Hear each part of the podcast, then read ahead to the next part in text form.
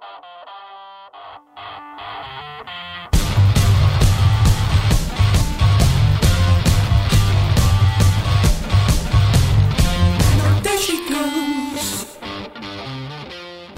Olá e bem-vindos ao posto emissor número 86. Hoje é dia 16 de dezembro de 2021 e é dia de festa.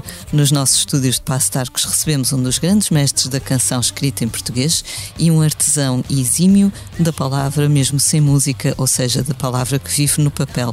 Ao longo das últimas décadas tem cantado Portugal em toda a sua glória e nos seus pequenos infortúnios também. e criou um léxico pessoal e transmissível que rima com amor e liberdade. Bem-vindo, Sérgio, obrigada por vires. Obrigado, obrigado. Como estás hoje? Eu comecei-me a rir porque essa de, em toda a sua glória e só assim os pequenos infortúnios uma é uma imagem muito, muito otimista do país. Mas enfim. Coisa pouca, coisa pouca. Hum. Estava com medo de dizer a palavra exímio, mas não, não, não me atrapalhei. Hum. Acho que nunca tinha lido esta palavra uh, aqui no, no podcast.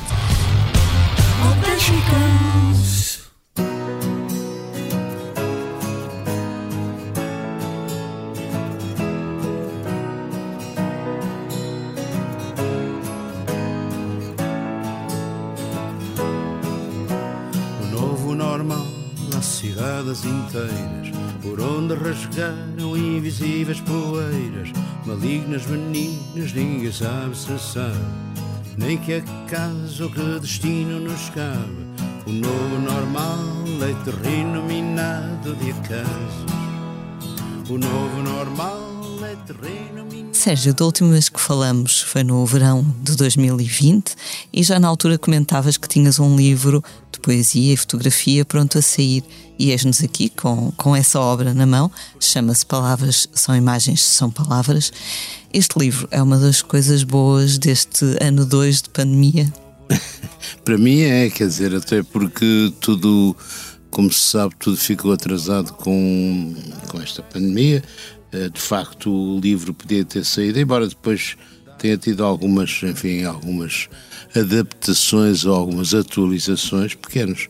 Uh, mas podia ter saído, mas não. Uh, uh, enfim, o trabalho editorial praticamente parou e, e agora estamos a retomar um pouco a vida, embora, repito, esta pandemia não nos tenha, não nos tenha alargado. Mas enfim, vamos lutando com as armas que temos e, e, e com as vacinas que temos também. Certamente já te perguntaram cerca de mil vezes ao longo do, do teu percurso o que é que vem primeiro, a letra ou a música. Agora, nós, jornalistas, sempre originais, podemos variar e perguntar o que é que veio primeiro, os, os poemas ou, ou as fotografias, não é? Bem, foram dois assuntos diferentes, desde logo, sim. No respeito às canções, é verdade que a música, em 80% dos casos, aparece primeiro, e quando as palavras aparecem, elas vêm já, digamos, deitar-se sob uma cama uh, musical. E, e daí é um bocadinho, enfim, um, um segredo, não é segredo da, das palavras terem uma musicalidade, da frase, não é as palavras, é a frase, porque as palavras, se não são compostas numa frase, também não querem dizer nada. Uh, da frase ter um sentido já musical, vem daí. Neste caso de, deste livro, chamado Palavras são imagens, são palavras, mas que se podia, uh, podia continuar em loop, uh, palavras são imagens, são palavras, são imagens, são palavras, são imagens, são palavras. Uh, neste caso foram dois assuntos diferentes, de facto. Quer dizer, eu não estou sempre a escrever poesia, assim como não estou sempre a fazer canções, de maneira nenhuma, mas não estou sempre a escrever poesia, falo de poesia desligada das, da, da música, não é? mas eh, vou acumulando poemas e às vezes num ritmo um bocadinho mais intenso. Neste caso, quando também senti que podia haver ali um leque de poemas que podiam ser publicados, uh, acelerei um bocadinho também e, sobretudo, fui trabalhando porque eu não acredito em, em espontaneísmos tal qual, não é? Quer dizer, quando se diz, mesmo nas canções, ah, você deve fazer aquilo num jorro, aquilo sai-lhe assim naturalmente. Não, é um, é, é, um trabalho que, que é árduo até chegar a uma fluidez, não é? parecer, parecer fluido ou parecer simples é para mim um elogio, não é? Porque eu, é a consequência de um trabalho. Mas enfim, nestes poemas nem sequer é tanto o propósito. Não há tanto um propósito de inteligibilidade uh, tal qual, mas sim de conexões uh, subconscientes, conexões, conexões poéticas, qual que a poesia tem isso, é um bocado um, um trabalho livre que em que se vai aprisionando sentidos durante o caminho.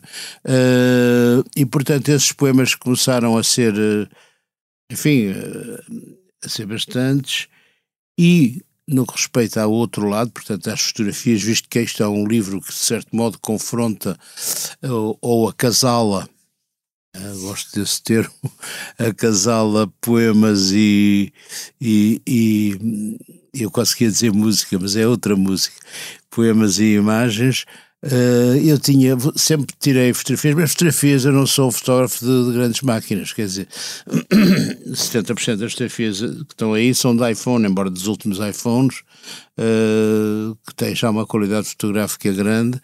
Uh, num outro caso, um bocadinho tratadas, mas nem sequer, geralmente nem sequer isso. Uh, e, e, fui sempre fazê-lo, e depois, quando a certa altura achei que podia confrontar certos poemas com certas fotografias que eu tinha, umas mais recentes, outras mais antigas, e mais, uh, fazer uma coisa, caso a caso, fazer uma coisa que, que seria, que, que aí, em que aí é mais óbvia a semelhança, afim, a correspondência entre um, uh, as palavras e as imagens. Há sete ou oito poemas, talvez, não os contei, que, que nasceram da imagem. Nesse caso, a correspondência torna-se mais óbvia. Por exemplo, o pequeno poema, o primeiro poema, perdão, isto de falar de manhã não é fácil. Estou com a língua enrolada eh, pelos sonhos.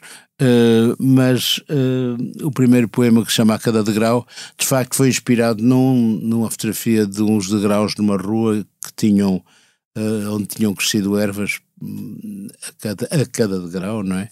E, e aí, a, a, digamos, a correspondência entre uma, um médio, uma, uma maneira de exprimir e outra torna-se mais óbvia, como é evidente.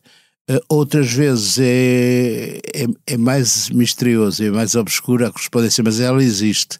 Existe, e, e seja como impressão, seja por uma palavra que, que desvenda, seja por. Uh, enfim, é, foi caso a caso. E eu gosto de tratar os objetos, também nas canções faço isso, esses objetos como, como únicos e, e, e irrepetíveis.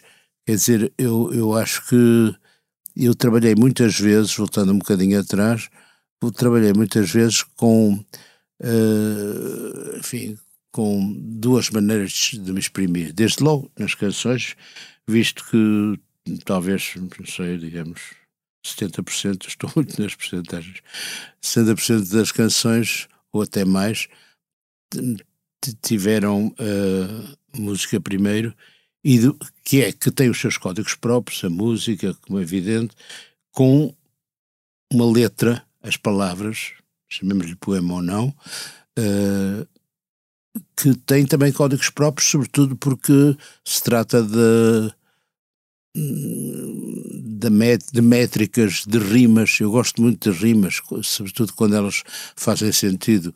Às vezes no. Às vezes no rap, nos, não nos bons rappers, mas às vezes no rap há um certo abuso de, enfim, do dicionário de rimas. pode, não, pode não se ter ido ao dicionário de rimas, mas é o sentido é esse. De, de, já, que, já que rima acrescentar, já que rima acrescentar, já que rima acrescentar. E, e repito, isso não acontece em, nos bons, nos bons rappers ou nos bons hip hoppers. Um, mas gosto, gosto da rima, gosto da métrica e, sobretudo, gosto de fazer com que, eh, isto ainda era um objeto de canção, uh, com que depois essa conjugação, esse lá está, esse acasalamento, ou união de facto, ou casamento, uh, resulte num objeto que parece que sempre esteve assim e que é uno e que não se pode separar. Claro que há versões instrumentais de, das minhas músicas e claro que, que, já foram publicadas letras sem música. Aliás, daqui a um bocadinho, vou, a propósito disso, vou dizer uma coisa engraçada. O, o, mas, mas, de facto, é um objeto uno. E, e, e, essa, essa unicidade é um bocado o que é característico na canção. O que eu ia dizer é que há uns anos atrás, há bastantes anos atrás, penso que era a Inês Pedrosa, ainda diretora do, da Casa Fernando Pessoa, portanto já lá vão uns anitos belos, uh, fui convidado para fazer lá uma sessão em que diria letras das minhas canções, poemas, uh, mas sem música e não pensando na música. É extremamente difícil, porque eu já, já o digo com, com, esse, com aquele ritmo cansado, já os corpos para casa, dos ritmos imitados, já estou a tanto. É difícil, não é? Não é? Deslaçar é, é, da é, música. Quer dizer, é quase como, como que deslaçar da música acaba por ser essa, difícil. Essa palavra é boa, deslaçar. É, é deslaçar mesmo. É como uma maionese que depois, desta altura, não se consegue constituir. Uh, e, mas foi, ao mesmo tempo, foi muito desafiante essa, essa sessão. E acabou, acabei a sessão também a cantar duas canções, mesmo, quer dizer, para, para celebrar o casamento outra vez, naqueles que tinham divorciado e que depois se tornaram a reconciliar e que se casaram outra vez, como o Richard Burton e a Elizabeth Taylor. Bom, mas enfim, eu tinha feito isso, também, tinha feito também um, um livro infantil juvenil, que aliás vai ser reeditado, penso eu, para o ano, vai mesmo ser reeditado, uh, chamado O Pequeno Livro dos Medos. O Pequeno Livro dos Medos teve sucessivas edições, fez parte do Plano Nacional de Leitura, e é um livro em que eu fiz alguma coisa que isso sim é irrepetível, penso eu. Eu fiz as ilustrações do, enfim, do, da história ou das histórias intermeadas, visto que aquilo é de facto mais uma história cujo tema central é os medos. Uh, e fiz, eu tinha uma série de folhas de papel, papel fabriano, que é um papel muito bom para, para profissional mesmo, para um, aguarela, sobretudo, e desenho. Uh, e comecei a, a compor manchas no papel, manchas de aguarela coloridas, e encontrar sentidos naquilo, animais, figuras humanas, e daí histórias, e de maneira que, mais uma vez, foi quase como se. E depois o texto veio também muito influenciado por aquelas figuras. Portanto, é mais uma vez é como se houvesse a música primeiro e depois, só depois, a letra, que são aquelas figuras, a história que está subjacente àquelas figuras, ou que eu crio para aquelas figuras, uh, e mais uma vez se trabalha do abstrato para o concreto. Não é? E, e, foi, foi, está bonito, fui muito exigente também, deitei muita coisa fora, mas aquilo que ficou penso que está bem. Portanto, eu gosto muito de de juntar esses meios de expressão diferentes. E foi o que aconteceu com este livro, com as palavras são, são imagens, são palavras, foi eh, fazer um livro de um formato bastante pequeno, eh, em que as fotografias eh, podem enfim, viver por si só, mas ganham outros sentidos com, com as palavras. É curioso dizeres que, que tiraste as fotos com, com o telemóvel, com o iPhone. Sim, também, com, acaso... uma, também com uma, uma, uma, pana, uma Panasonic, mas compacta, que é bastante boa.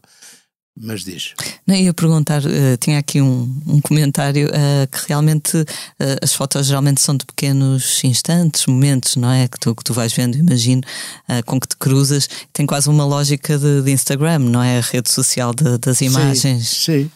Sim, podia ser. Bem, para dizer a verdade, aqui neste, nestas fotos, no conjunto destas fotos, há sobretudo objetos, há céus, gosto muito de céus, não é?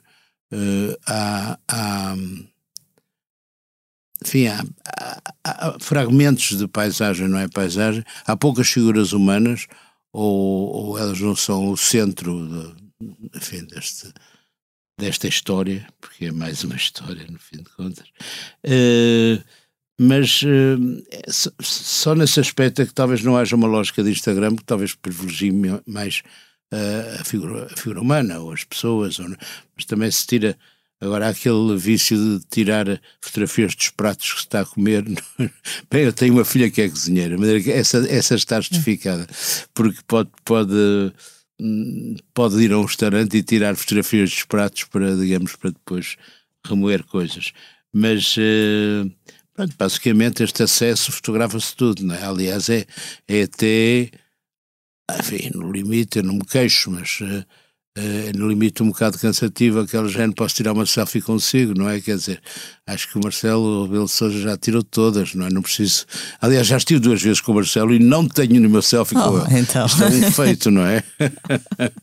uh, uh, mas pronto, uh, sim, pode ter um bocadinho essa lógica. Não há muitas figuras humanas, mas há uma em que, por acaso, há pouco uma colega nossa ali na redação abriu o livro e abriu logo nessa página aquela imagem de, de uma senhora com uma, o olho negro. Ah, sim. Queres contar a, a história dessa imagem?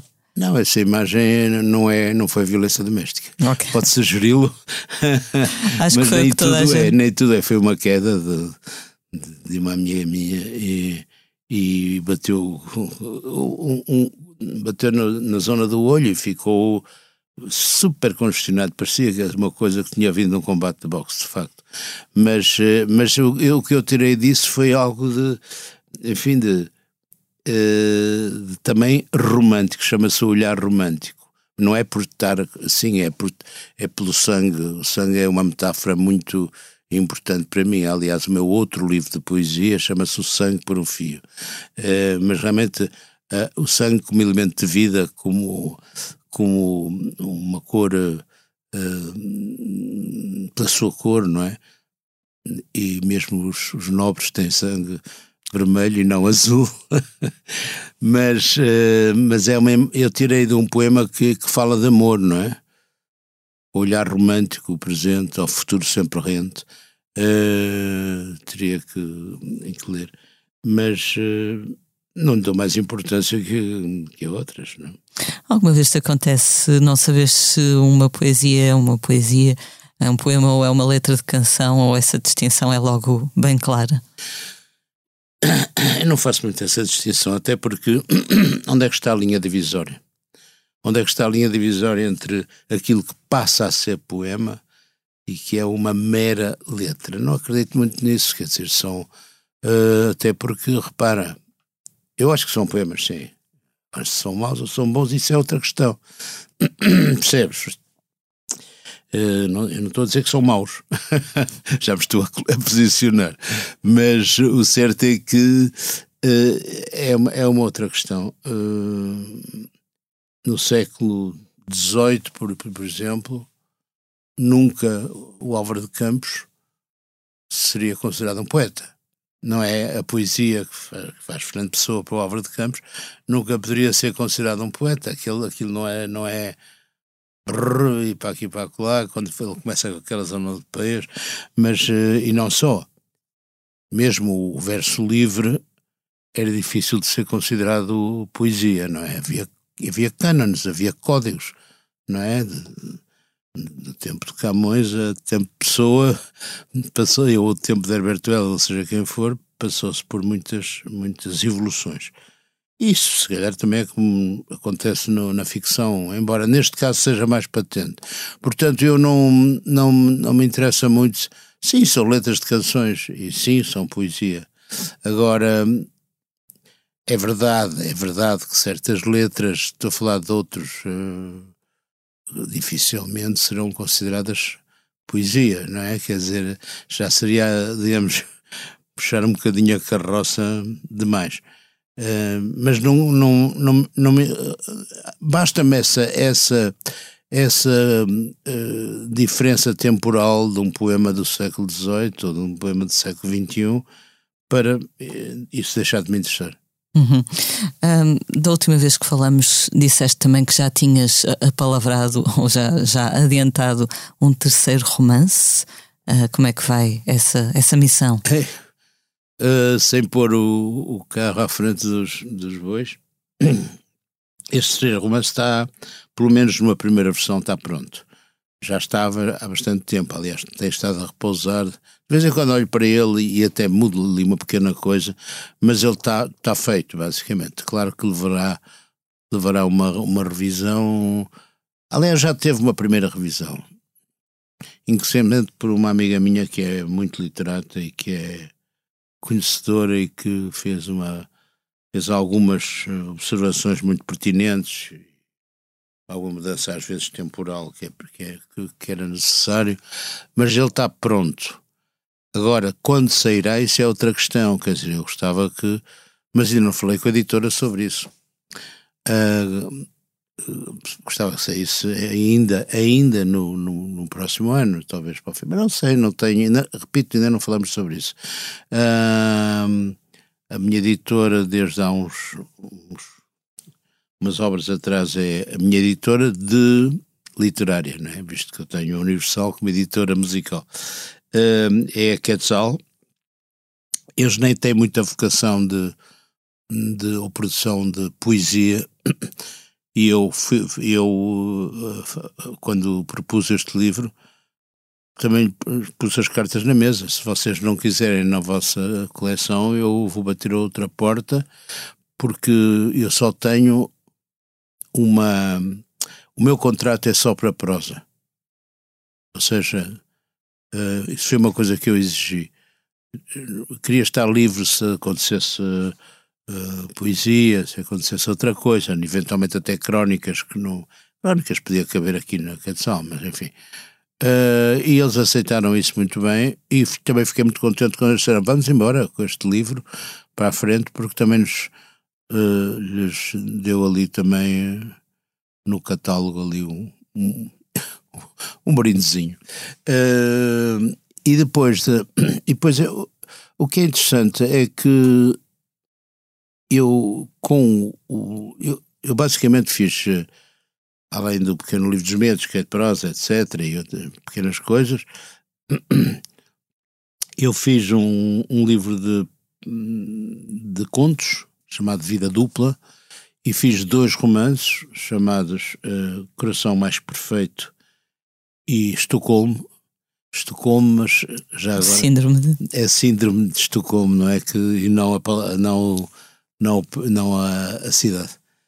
Um, e, e, e, portanto ganhei uma espécie de pode-se chamar vício, bom vício de ir escrevendo prosa e ter continuidade nisso, porque o que acontece com as canções, com a escrita de canções, é que ela é muito fragmentada, ela assemelha-se mais a uma, um mecanismo, a uma peça de joalharia também, mas é que as, as matérias são diferentes e se trabalha em alturas diferentes e, e, e se descobrem, eh, enfim, se avança, se recua, enfim, até esse trabalho estar construído. No caso da ficção narrativa, é algo de mais contínuo, não é? Algo de mais contínuo em que eu me habituei a escrever um pouco, não direi todos os dias, mas tendencialmente um pouco, uh, um pouco cada dia. E geralmente à noite, quase sempre. Porque tudo sossega, e é um bocado as dádivas da noite são eternas, como diz o Lisboa que amanhece. Um, e, mas não escrevo horas e horas infindas, não é? Eu, uma vez, o, o Walter Ugumem, uh, na, na, FNAC de. na FNAC do Porto, uma das FNACs do Norte Shopping, uh, apresentou um livro meu e foi brilhante. Ele, aliás, tinha escrito uma, tinha escrito uma, uma crónica no no JL, muito encomiástica, e que, e pronto, e depois eu estávamos na conversa a esta altura, mas na conversa com o público, né? na conversa sobre eh, escritas, etc, e eu perguntei-lhe, tu quantas horas eh, trabalhas por dia? E ele disse: Ah, 12, 13. Eu, bom, vamos embora. quer dizer, levantei-me, não, quer dizer, foi, foi assim uma, uma, piada. Mas porque eu, eu, sou de eu sou de escrever, eh, de trabalhar poucas horas seguidas por dia. Preciso fazer outra coisa, ou, ou sou muito disperso, muito disperso. Eu sou do signo da Virgem, mas uh, deve ser um virgem transviado, porque não sou, não sou muito organizado. Depois tenho a minha organização. Tenho a minha organização interna que vou gerindo. Eu, por exemplo, e acho que é um belo exercício de memória, mas às vezes trai-me, eu tenho poucas. Uh, tenho, tenho pouco escrito na agenda. Aliás, eu escrevo em papéis. Esta semana tem tal dia 17, tem que Daqui a dia 16 tem que ir ao posto emissor, mas uh, isso tem que escrever, porque senão. Mas uh, eu, é também um bom exercício de memória. Uh, e, e, de maneira que tenho a minha, a minha enfim, mas, mas ganhei este, repito, este bom vício de ir escrevendo. e então, como tinha, já não tinha matéria de prosa, comecei a escrever contos um, e tenho neste momento bastantes contos escritos que dará que aliás são um bocadinho temáticos, mas depois falaremos disso. Depois, depois, depois, visto que agora ainda a próxima coisa será será outro livro. Se, é, se agora talvez me perguntes uh, se é se é também uh, se haverá alguma coisa de música. Uh, eu Bem, a minha atividade uh, musical de, de, fazer canções, escrever canções, diminuiu de facto um pouco, não é? Bastante. Uh, eu gosto da música e preciso da música. Uh, há neste momento um, uma, enfim, uma certa travessia do, do deserto ainda em relação a espetáculos ao vivo, são mais escassos, não é? E eu gosto muito, sobretudo na música, aquilo que eu gosto de uma canção é, é, é evidentemente o concerto, o ao vivo, esse risco de começar um, um concerto ou um espetáculo e saber que ele tem que ser conduzido a bom porto, não a não ser que acontecesse alguma coisa de muito mal, uh, ele tem que ir do, do, do, do princípio para o fim. Uh, e, e, eu gosto muito desse, desse risco e desse confronto com as pessoas e receber a energia das pessoas e dar energia às pessoas. As pessoas saem de lá dos meus concertos, como de outros, revigoradas um pouco, percebes? Essa energia transmite-se e, e, e, e, vão, enfim, para casa ou para onde quiserem, uh, com essa energia em si. E nós também. Uh, eu falo no coletivo porque falo de mim, dos meus músicos, ou então um dos espetáculos que eu sempre fui fazendo também com o Filipe Raposo, portanto, voz e piano. Uh, temos é, é, é, o momento da verdade da canção. Pronto, e eu tenho feito canções também para outros. A última foi, uh, mas poucas para mim. Mas lá irei, uh, quando chegar o momento. Um, a última foi o que está num disco que ainda agora saiu do Camané, que se chama o Fado que em tempos te cantei. É assim, um, é uma reminiscência dele ter, já ter feito canções para ele. Eu fiz uma canção e ele também cantou Emboscadas no outro disco, uma canção minha, mas fiz uma canção para ele chamada Sonhar Durante o Fado, um, que é que, é, que eu gosto muito. Então era uma reminiscência disso, o fado que em tempos te cantei. Será que ainda soa bem ao teu ouvido? não quer, não quer andar de amor tão distraído que toma o imaginado por vivido e vai para aí adiante. É bem bonita uh, essa e canção. essas canções, sim. Fiz letras para os clã, mais uma vez é uma canção que eu gosto muito, que é chamada Tudo no Amor, sobretudo, que é... Adoro essa música. Há ali um aceno, um aceno de, de, assim, de, de achar que sim. Sim, essa música saiu muito bem. Essa música, enfim, essa, essa letra para a música e a música também. Mais uma vez, o, no caso das várias parcerias que eu fiz com o Helder Gonçalves, dos Clã, para quem não saiba, compositor dos Clã e, e, e, intérprete, e ali a Manela, a Manela Azevedo, de facto, quer dizer, é o âmago dos Clã, não há nada a dizer, ainda por cima a Manela é, é eu acho que deve ser a melhor cantora portuguesa, quanto a mim, é extraordinária. E também é extraordinária no palco. Bom, Uh, mas as parcerias que eu fiz com o Elder, uh, lá está a seguir um bocadinho o mesmo trâmite, ou seja, uh, primeiro vem, a, ele entrega-me uma música e eu aí faço uma letra por cima. É, é, é, é, é, muito desafiante, mas é o que me dá mais, mais gozo do que escrever uma coisa a seco, chamemos-lhe assim. É curioso porque uh, as parcerias que o Chico Buarque ao longo da sua carreira e brilhante uh, teve com o Ed Lobo e com o, o uh, foram também assim. Eu sei, porque inclusive ele já o disse, eu já falei com ele sobre isso. foram músicas que o Jubim, por exemplo, lhe deu, ou o Ed Lobo, e que das quais ele fez letras espantosas.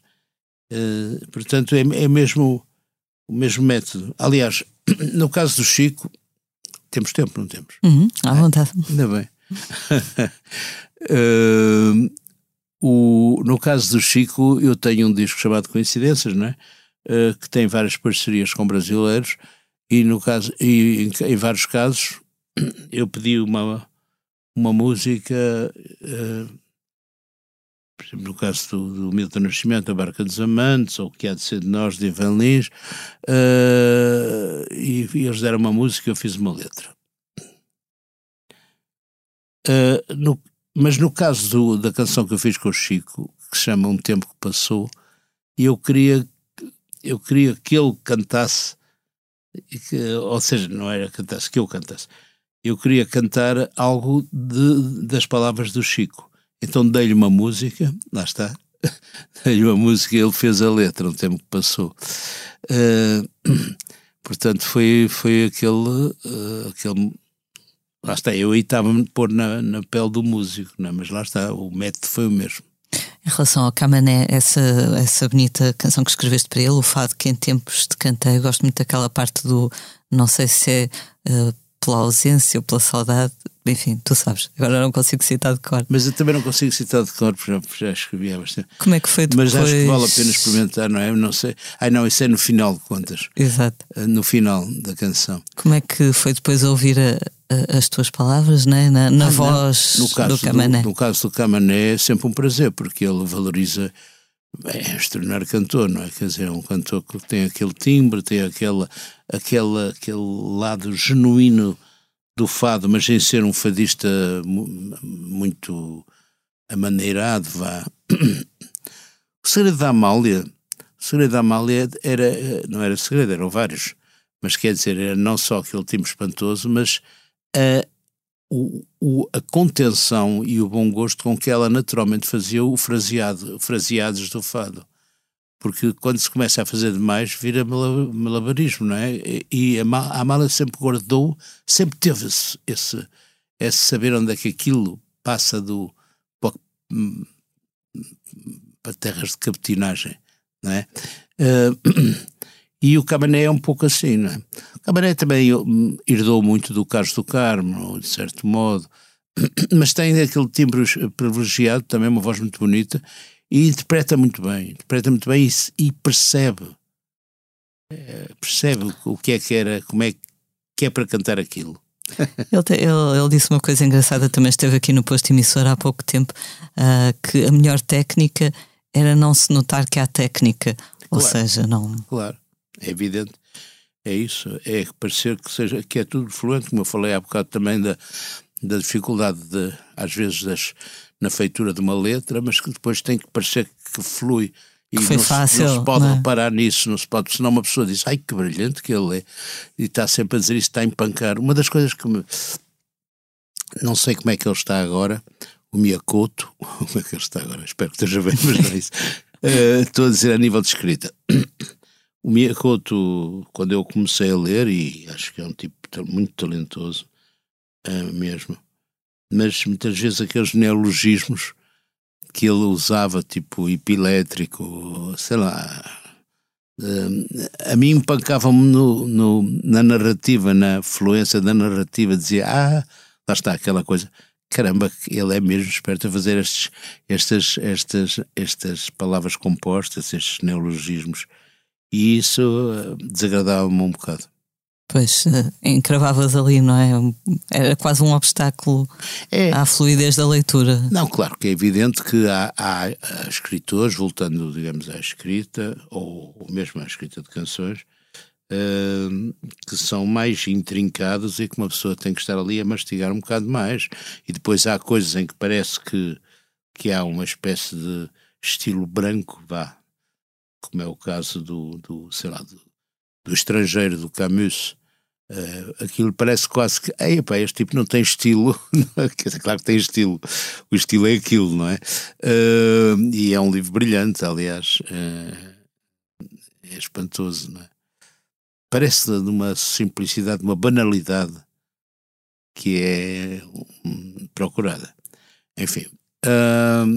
e também nas, nas letras pode acontecer isso, sei lá, uma letra, há letras do, numa certa altura do, do Dylan, que são extremamente misteriosas, sobretudo naquele período em que o Blonde, Blonde on Blonde é um, do qual o Blonde on Blonde é um apogeu, mas daquele período, enfim, do Like a Rolling Stone, etc., desses esses, esses discos, são, são muitas vezes letras muito intrincadas, mas aí a propósito é diferente é já assim uma espécie de torrencial de, de, de enfim, de imagens, muitas vezes servindo-se até de uma, de uma, não compreensão narrativa, mas que, de, que cria um encantamento, não é?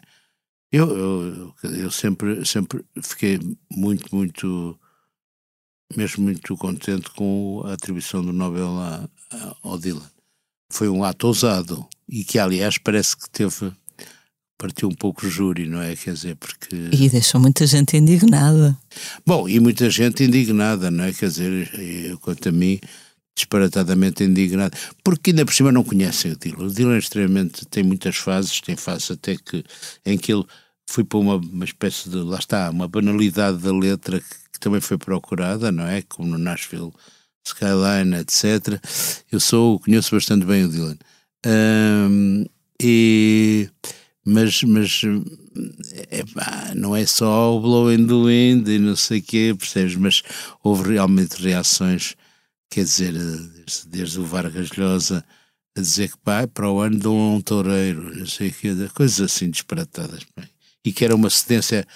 E não, ele disse uma coisa que ele tinha escrito um livro chamado A Cidade de Espetáculo, não sei o quê, e depois veio dizer que aquilo que era uma assistência à Sociedade de Espetáculo, quando ele estava nas capas lá com a Isabella Presley, eu não sei o quê, percebes? Bom, mas enfim, deixa lá.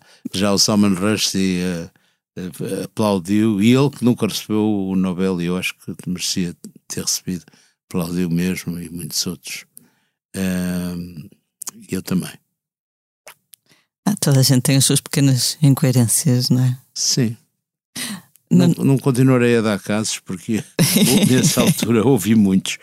Enfim. Na nossa última conversa dizias que aquele slogan, digamos assim, do vai ficar tudo bem, que era uma tonteria, porque e que havia algo que tinha mudado para sempre.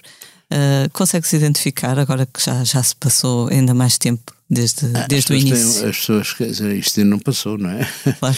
Uh, não, mas esse, esse slogan ou essa frase-chave vai ficar tudo bem, apareceu só no princípio da pandemia, uh, portanto, essa conversa que nós tivemos, eu não me lembrava exatamente, mas uh, falou, que falaste aqui de agosto, não foi de. Pronto, nem, sabia que tinha sido no primeiro ano mas essa frase ainda estava uh, ainda estava presente, mas eu escrevi uma canção nessa altura chamada Novo Normal, um, eh, que foi depois do, do, do, no segundo mês do primeiro confinamento, a gente já tem que datar assim o segundo mês do primeiro confinamento, um, é, em, em, que, no fim de contas, faziam uma espécie de vinhetas curtas da, daquelas palavras que nos tinham saturado no, no, primeiro aparecimento da pandemia, todas aquelas palavras, algumas das quais nós não, não nem sequer conhecíamos, não é? Uh, ou que não estávamos habituados a usar e que se tornaram parte do léxico. Uh, mas uh, e que também desmistifica um pouco isso, não é? Quer dizer, nessa canção, O Novo Normal porque é uma, é, não vai ficar tudo bem, claro, até porque há tanta gente que morreu e há tanta gente que ficou com, com algumas sequelas mais graves, menos graves, uh, mas quer dizer, uh, é, é, de facto um, um acontecimento bastante terrível.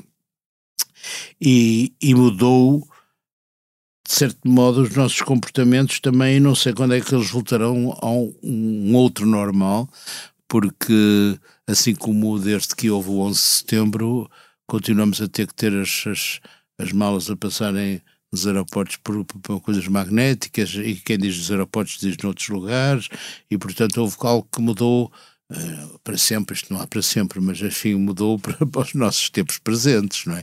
Portanto eu não acredito que que de repente tudo se vai embora magicamente, não, vai demorar muito tempo, vai demorar muito tempo e, e mesmo Ainda outro dia uma responsável, de, não sei se era da OMS ou era de uma investigadora muito conceituada, que dizia vai haver outra pandemia e vai ser pior. Quer dizer, não é? Quer dizer, esperemos que seja daqui a muito tempo, mas, mas vai haver estas coisas que nós realmente tivemos, uh, no princípio disto, pecamos por soberba, uh, porque dizia-se, ah pá, isto agora, pá, a gripe espanhola já foi há um século e, e, e nunca mais vai haver uma coisa assim, ou pelo menos estava subentendido não é que nunca mais ia haver uma coisa assim e pimba, e abate-se esta, esta praga, que realmente não tem. Havia as pragas do Egito, estas são as pragas do mundo inteiro, uh, que não está, não está, vê-se, aliás, vê-se pelo momento presente que não está pronta a desaparecer, até porque se vai transformando em novas variantes, não é? Quer dizer, e, e, aparece uma variante mais transmissível e outra menos, mas menos letal. Uh, quer dizer, isto é um, enfim, é um longo, também um longo trabalho de todos nós. Mesmo assim, não estamos nada. Uh, enfim, não, não, estamos protegidos a 100%, nem, nem nunca estaremos, a não ser que estejamos numa redoma, não é? Claro. Neste teu livro, voltando ao livro, tens um poema dedicado ao teu amigo Bernardo Sassetti. Nos Exato. últimos anos, infelizmente, tens perdido muitos amigos e camaradas da música. É, música é, não só. Da música não só. Ainda agora foram os 20 anos da morte do Dormínio Monteiro, que, que inventou a Sírio Alvim. E, mas pronto. Tens conseguido, entre aspas, fazer a paz com, com estas perdas, algumas delas bastante prematuras? Não é fazer a paz, quer dizer, o que é que uma pessoa fica, fica assim, eh, fica desnorteada, não é? De certo modo, quer dizer, o Bernardo está, o Bernardo, sim, é isso, é um poema que me implica diretamente. Há alguns poemas neste, neste livro que têm uma componente autobiográfica, sem dúvida. É, embora muitas vezes transposta, não é? Ela não é tão patente como, como isso. Uh, mas, por exemplo, eu tenho um poema que diz Eu por ti venho de longe, eu por ti venho de longe, que é, uma, é um poema que tem toques autobiográficos, não é?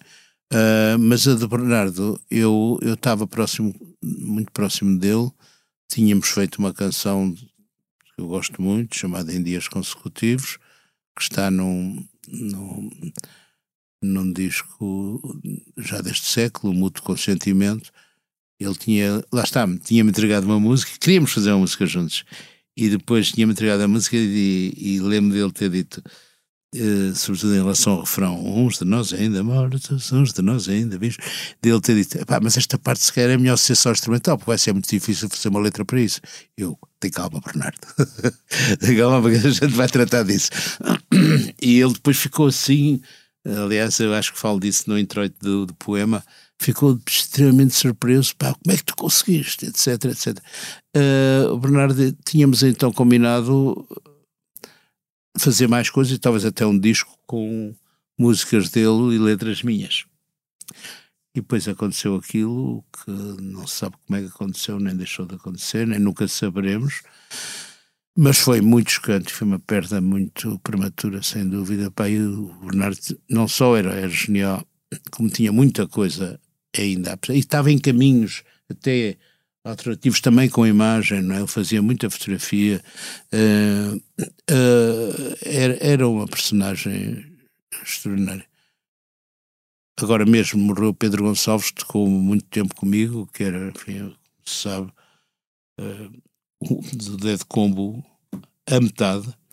Uh, são pessoas que o, o, Pedro Gonçalves, que eu via mais intermitentemente, uh, tocou comigo muito tempo, não é? Quer dizer, tocou comigo vários anos e era um tipo não só delicioso, como muito discreto. Eu falei naquele texto que eu escrevi lá no, no meu Facebook oficial de, do semi-sorriso com que ele, eh, que ele no palco tinha, na vida tinha, da maneira como ele olhava para os outros, era uma pessoa especial e um excelente músico, como é evidente, um excelente músico. Disseste que ele era um, um músico original? Não. Eu acho que sim, eu acho que sim. Sobretudo era um tipo também que transpunha muito que transpunha barreiras, porque eu, eu acho que ele começou com, com, enfim, com o jazz, uh, mas depois, uh, de facto, a música que ele fez, nomeadamente com o Tó Trips no, no Dead Combo, era uma música que se parecia com várias coisas, mas não se parecia com, com nada de, de, de muito. Era difícil de classificar. Eu gosto muito disso porque eh, eu tenho tendência a estar sentado em mais que uma cadeira em termos de género. Eh, e, por exemplo, eu não, quando me perguntam, um estrangeiro que não conhece a minha obra, me pergunta então e que género de músicas faz? eu não consigo responder sete coisas, coisas patetas como ah, é a minha música não é? é evidente que tem mais características urbanas, é evidente que é, tem influências rock, é, tem influências folk, influências também do, portuguesas, uh, mas o que é que é Portugal? Portugal é, é também esta mistura, não é? Infelizmente que é, uh, não é? Quer dizer, até de, inclusive, de etnias e de, enfim, a Portugalidade como outros países da Europa neste momento está, toda, está completamente em transformação.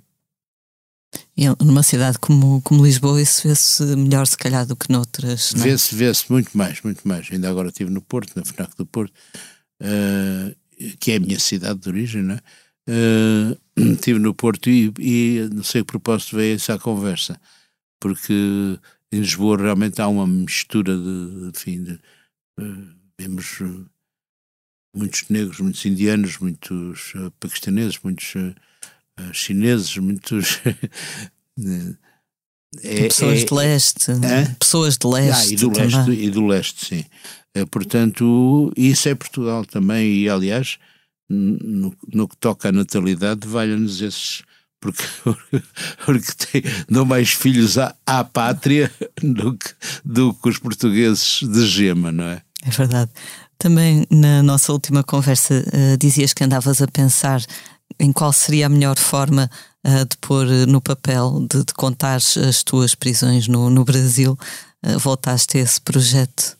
Isso, isso de facto é, é, uma, é, um, é uma coisa que eu quero fazer e que tenho firme intenção de fazer, se falar das minhas duas prisões, mas com enfim, da perspectiva mesmo pessoal e não na, através de, de, de pessoas. Mas uh, estes outros, estes outros escritos meteram-se à frente, mas eu penso que será um projeto que acabará por ser concretizado, mas talvez daqui a algum tempo comece a escrever eh, juntamente com outras coisas, mas não, não sei. Escreves logo no computador, ao computador? Ou... É, escrevo no okay. computador, ao computador. Comecei, isso deu-me, isso eu acho que deu imensas vantagens, não é? é uma, é só uma coisa técnica, mas uh, uh, a capacidade de, de olhar, de ver impresso, de mudar, de no dia seguinte mudar. Sempre que a gente acaba uma noite, ou acaba uma noite, eu nunca me sou, não sou um notívago, eu não me dei tão tarde com isso, mas quando acaba, para uma pessoa diz assim, epá, isto é muito bom. Depois no dia seguinte vais ver, epá, espera aí, não, é tem coisas boas, que é diferente do que dizer que é muito bom. Enfim, mas pronto, hum, hum, é isso. Sempre foste, sempre tiveste uma visão bastante acutilante do que se passa no país, és assim uma espécie, se calhar, de cronista da nação. Para terminar esta primeira parte do, do podcast, ia perguntar-te como é que vês Portugal neste ano de, de graça de 2021? Como é que vejo Portugal? 2021. Eu, eu sou. Eu tenho uma tendência a olhar para as boas coisas, embora as más coisas me incomodem imenso. Né? É evidente que as minhas coisas são, são as desigualdades sociais e que muitas vezes se agravaram, ainda por cima com esta, mais uma vez, com esta situação uh, pandémica, as, as, o estado da justiça, de vez em quando há assim umas, umas notícias que dão, que dão algum, enfim, algum alento, como certas prisões que foram feitas uh, recentemente, uh, mas é o estado da justiça, a lentidão da justiça é, é absolutamente assustadora. E, uh, e de facto eu acabo por. o estado da saúde é algo que tem duas faces, porque é evidente que se não existisse o SNS Uh, isto teria sido muito. Isto e outras coisas, não é? Tudo teria sido muito mais terrível. No entanto, quer dizer, o fito de haver um médico de família para cada. Enfim, para cada pessoa, para cada cidadão, enfim, não, não é. Mas pronto, haver. Toda a gente estar coberta por um médico de família está longe de ser atingido, não é? Portanto, somos sempre um país muito imperfeito e que navega muito à vista, mesmo a governação. Uh, tem essa. Isso é muito do Costa, não é? Tem essa. Ele é, ele é. Tem um lado brilhante, né? Nisso, mas, uh, mas é uma navegação à vista em que se vai adaptando uh, a, a, realidades presentes, mas muitas vezes não se toma tanto conta do futuro. Enfim, eu não quero fazer uh, aqui uma enorme análise, mas eu gosto muito de viver no meu país e quero, sobretudo, que ele. Que ele que se livre de tanta coisa, não é? Vai ser difícil. Há muitos vícios. Eu detesto aquele paleio de, por exemplo, os, os políticos são todos uma porcaria, não, não são. Ou, o taxista que passa em frente à Assembleia da República, isto aqui é tudo, pá, é tudo aqui à mama e tal, aquelas coisas, não é? Pelo menos não são só eles, não é? Muitas vezes refletem também características do, dos não políticos. Pois não, não, claro, claro, claro que sim. Mas não, há bons políticos, assim como há bons uh, médicos e boas pessoas em todas as, as áreas, mas de facto há também gente que está ali, não sabe o que é que está a fazer, e não falo só da Assembleia da República, evidente, falo da vida política ou social, não é? Enfim, é, é um país muito imperfeito, bastante imperfeito, e é por isso que continuamos muitas vezes na. Mais, até surpreendente, porque em certas coisas estamos bem e depois outras coisas que assim, pá, estamos na cala da Europa e fomos a, ultrapassados pela Letónia, pela Estónia, para não sei Antónia, para Antónia. não, estou a brincar. O, o, e, e porque parece-nos parece que somos pouco, pouco eficientes em muita coisa. Mas pronto, vamos, vamos fazendo pela vida, não é? E, no entanto, às vezes, vistos de fora, parecemos mesmo fixe. Estava há bocado a ver um artigo da NPR, a rádio pública norte-americana, sobre o título era Portugal tem das, das maiores taxas de vacinação, não, mas é... não está a dormir, não, not taking risks com, com a Omicron. E então era um artigo bastante grande, e lá apareceu o nosso almirante, a quem eu carinhosamente chamo Capitão Iglo, e eu se, não, se eu não vivesse aqui pensava, uau, que país! Pois, aí é, é que está. Não, e de certo modo que país, não é? De facto, quer dizer, somos hum, somos até para nós próprios um pouco surpreendentes, não é? E bom e o mal. Exato.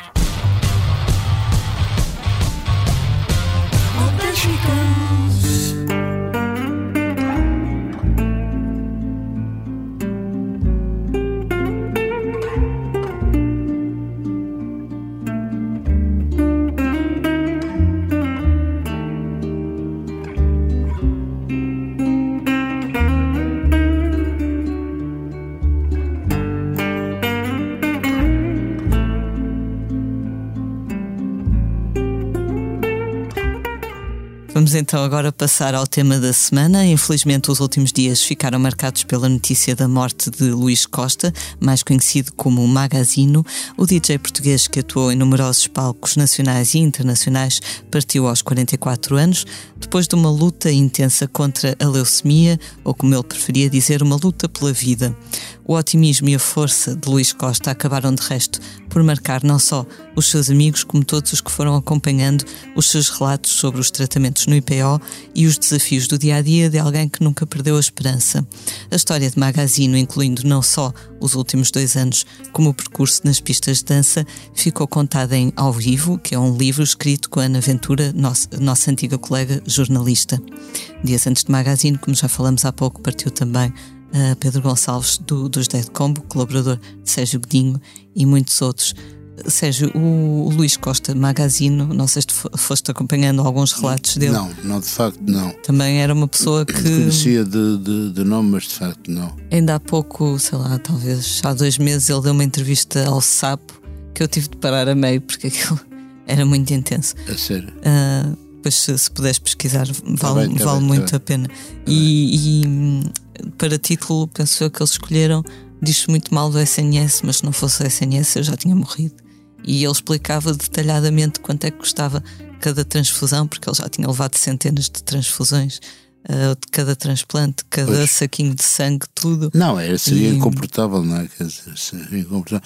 Eu, eu, embora saia da música, eu, quer dizer, não, não posso deixar de referir nesse rol a minha enorme amiga Leonor Xavier, que era uma excelente escritora, que vem do jornalismo precisamente, não é? Eu conheci a Leonor Xavier quando, quando no Brasil, precisamente depois da, da, minha segunda prisão, ela era a correspondente de Diário de Notícias e vivia no Brasil. Uh, e ela bateu-me à porta, ou não sei como, e, e fui-me tornando um mesmo muito, muito bom amigo da Leonor. E ela apresentei o penúltimo livro dela, o penúltimo, não sei, ela estava sempre a mandar coisas cá fora, que é uma coisa de, de viagens pessoais, é uma coisa que chama Laranjeiras em Atenas. Uh, fui eu que apresentei. E, era, e, e lá está, viveu nove anos com um cancro com, aliás, com dois cancros, depois também há metástase, etc. Mas tinha uma força de vida absolutamente espantosa. Ela, ela e viajava, ela ia ver os concertos todos, espetáculos de teatro. Acho que ela viu os meus concertos todos. porque ia, porque queria, não é? Quer dizer, e ela tinha 10 anos a mais que eu, mas eh, foi, foi uma, uma vivente, não é? Ela deu há pouco tempo para o Expresso, precisamente, uma, uma entrevista à Maria João Vilés, que é muito estimulante, onde ela fala da. Eu sou uma aproveitadora da vida. Ela diz isto, não é? E também dizia outra coisa que é muito bonito, com que eu me identifico muito, que é ela vivia a vida de uma, ela própria dizia, eu vivo a vida de uma forma jubilosa, que é muito bonito, é uma expressão que é, é extremamente bonita. Pronto, é assim, as pessoas que nos que, que se vão, que são nossos amigos, também nos dão enfim, matéria para pensar e para também viver. O jubiloso faz lembrar o prazeroso dos brasileiros, que também é uma é, palavra prazer, engraçada. É. É? Mas eu não era incapaz de dizer prazeroso, não é? Sou-nos bom, não sei porquê. Mas sim, é uma palavra com, com, com graça. Sim. Eles às vezes têm assim umas que. Não, mas essa está bem. Entretanto, em altura de balanços do ano, decorre em Blitz PT a eleição dos melhores discos de 2021, nacionais e internacionais, todos podem votar. Os resultados serão divulgados no fim de semana, 18 e 19 de dezembro.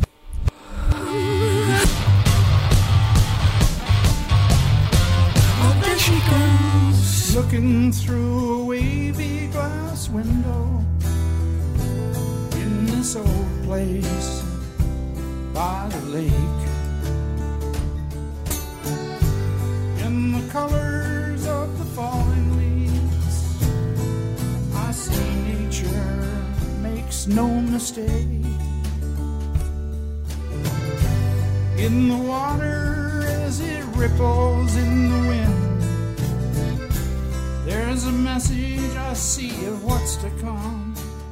Vamos agora falar do disco da semana, Barn, que é o 41 primeiro álbum do outro vivente, Neil Young aos 76 anos, o músico canadiano não, não dá sinais de querer abrandar.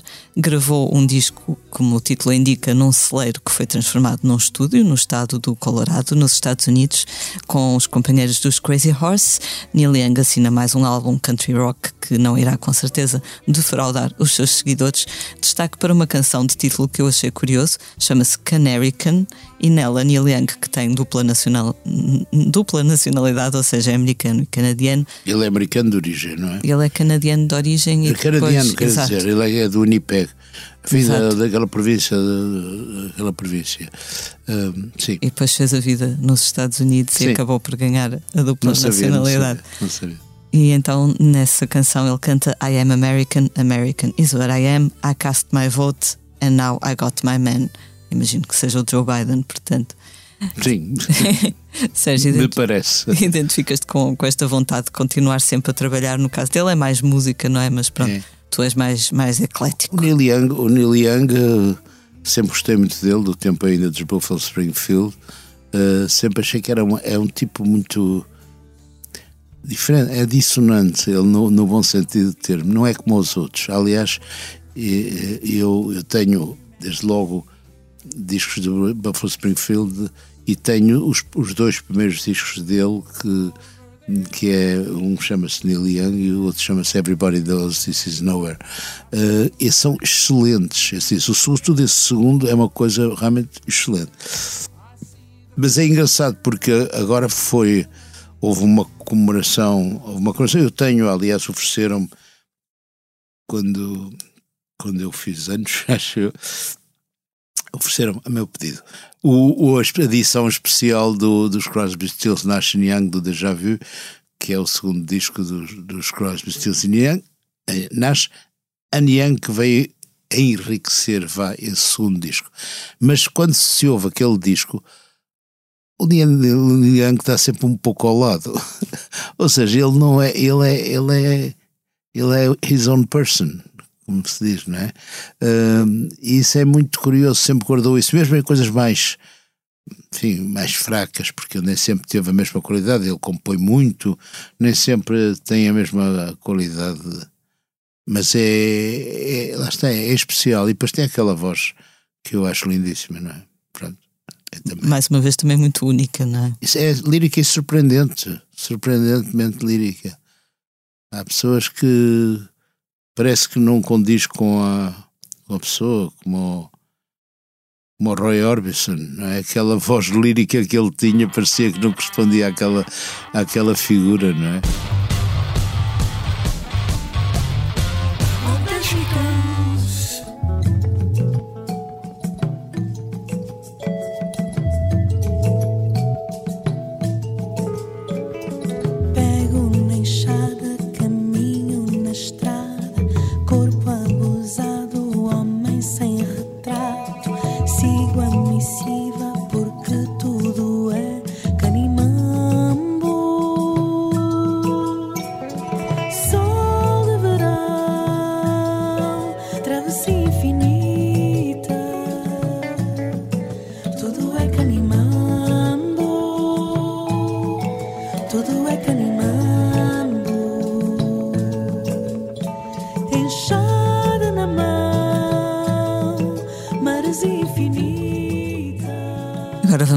Dos concertos dos próximos dias. Esta quinta-feira, Selma Wamus celebra o seu 40 aniversário com um concerto no Beleza, em Lisboa. Parabéns, Selma. Também hoje, António Zambujo toca no Convento de São Francisco, em Coimbra. Jorge Palma atua no Centro Cultural de Belém, onde voltará na quarta-feira, dia 22. Por seu turno, José Cid apresentou o novo Vozes do Além no Art Club no Porto na sexta-feira, dia 17, e no Capitólio, em Lisboa, no sábado. Sexta-feira é dia de concerto de Cristina Branco no Teatro Circo de Braga. No sábado, B Fachada toca na Bank Venue em Torres Vedras. Na contagem decrescente para o Natal, teremos ainda Tiago Betancourt no Coliseu de Lisboa na segunda-feira, os Resistência no Centro Cultural de Belém na terça e Manuel Cruz no Maus Hábitos no Porto na quinta. Logo após o Natal, dia 26, Rodrigo Leão estará na Casa da Música também no Porto. Sérgio, o regresso aos palcos ainda vai demorar mais um pouco? Ou já tens algo apalavrado? Não, tenho, tenho, tenho algo apalavrado, mas não sei ainda tão. Tenho que perguntar. Quer dizer, perto do. Ainda agora apareceu também um concerto no, perto do. do 25 de Abril, porque é, é um concerto. Aliás, nós, no dia 24, há um concerto no. um concerto que estava para acontecer há dois anos, portanto, no primeiro ano da pandemia, que, que parou tudo, que era na, na Avenida dos Aliados, no Porto. Uh, esse concerto foi adiado para o ano seguinte.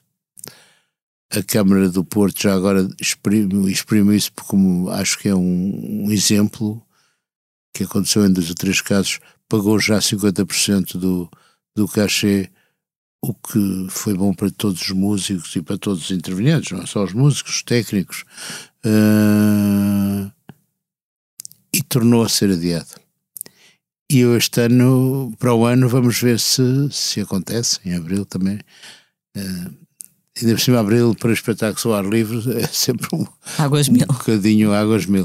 Uh, mas uh, aquele palco do, da Avenida dos Aliados, além de ser a minha terra, e, e para além da Avenida dos Aliados ter sido um bocadinho desmatada pelo do Cisa Vieira, mas isso é outra história. Sim, o, o Manuel António Pina dizia que o Cisa pá, é muito linhador. era um bocado. Uh, mas pronto, mas era um, é um grande, era enorme arquiteto. Uh, mas aquele palco da Avenida dos Aliados, no, sobretudo no verão, onde eu fiz já dois concertos, um com a orquestra de jazz de Matosinhos, excelente, mas é, dá, dá imenso dá imenso gosto porque tem aquela coisa ampla, pá, e tem, não sei, a mim tem, tem um carisma qualquer que também tem a ver com o facto de eu ter crescido naquela cidade. Claro que sim, é sempre especial. Não, é, é a minha raiz, não é? Embora eu seja uma pessoa, eu, eu vivi mais anos em Lisboa, eu adoro Lisboa, não é? Portanto, mas vivi até aos 20 anos no Porto e quando vou lá inclusive começa a recuperar certa uma música, não é bem sotaque, é uma música. Olá, como é que é? Assim são as coisas que são muito do Porto, mas enfim. Uh, tinha, tenho uma amiga que uma vez me ouviu falar com a minha mãe ao telefone e disse que quando eu falo com a minha mãe que imediatamente falo com sotaque, mas eu não faço de propósito, portanto, se isso acontece não, é muito estranho. É uma questão de comunicação, sabe? É uma questão de comunicação. Nós falamos com outras pessoas, não é? se eu digo olá, como é que é? Tenho que estou a falar com uma pessoa, é? ou duas ou três. Exato.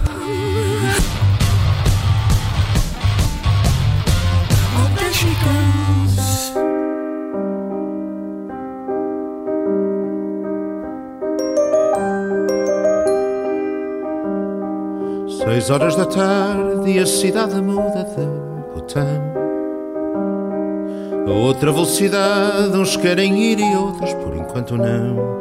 Esperam por namoro ou profissão, e há quem deles saia agora, em contrapé, em contramão, a fazer mais depressa o passo e larga o pé, a vida ao pé da nossa antiga vida. E chegamos assim ao final de mais um posto emissor. Fica o nosso grande agradecimento ao Sérgio Godinho por ter vindo até Muito aqui obrigado. a Passo É um prazer estar aqui, também estar a falar contigo. Muito obrigada. Eu sou a Lia Pereira. Os temas de abertura e conclusão são de autoria de Legendary Tigerman. A edição multimédia esteve a cargo de João Luís Amorim.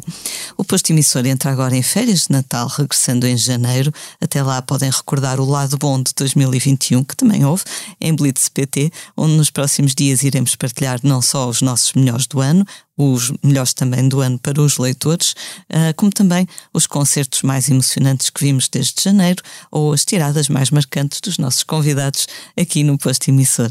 Como é hábito, vamos finalizar com uma leitura do nosso convidado, ah. Sérgio.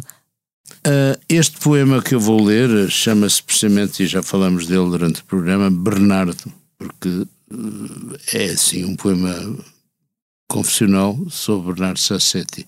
E tem uma introdução que não faz parte do poema, mas em que eu desvendo um pouco. Eu digo: fizemos o em dias consecutivas juntos, música dele e depois letra minha. E é uma canção boa especial na feitura e na consequência. Disseste como é possível ter escrito uma letra com esta música? Foi graças a ti. Uh, etc, etc. Mas o, a memória final foi um último estremecimento quando soube à hora do almoço em Faf da tua tão inesperada e inusitada, inusitada morte. Uns de nós ainda mortos, uns de nós ainda vivos. Tinha escrito na nossa canção. Fazes muita falta a muita gente. Disseste: Tenho o mundo ali de frente. Tens o futuro e o passado, frente a frente, lado a lado o que vale o teu futuro no que vale o teu passado. O mar regenerador. E nós todos muito ao longe, lado a lado, como as ondas frente a frente, lado a lado. O teu além a lado do voo fundamental. Respeite-se o respeito que temos por aquilo que pensaste ou não pensaste antes, durante o voo fundamental. Nem tu mesmo sabias o quanto a posteridade te aguardava já, anjo escuro, asas abertas. O mar regenerador. O mar, pelos vistos, afinal, cada vez mais, visto de perto, fatal, final.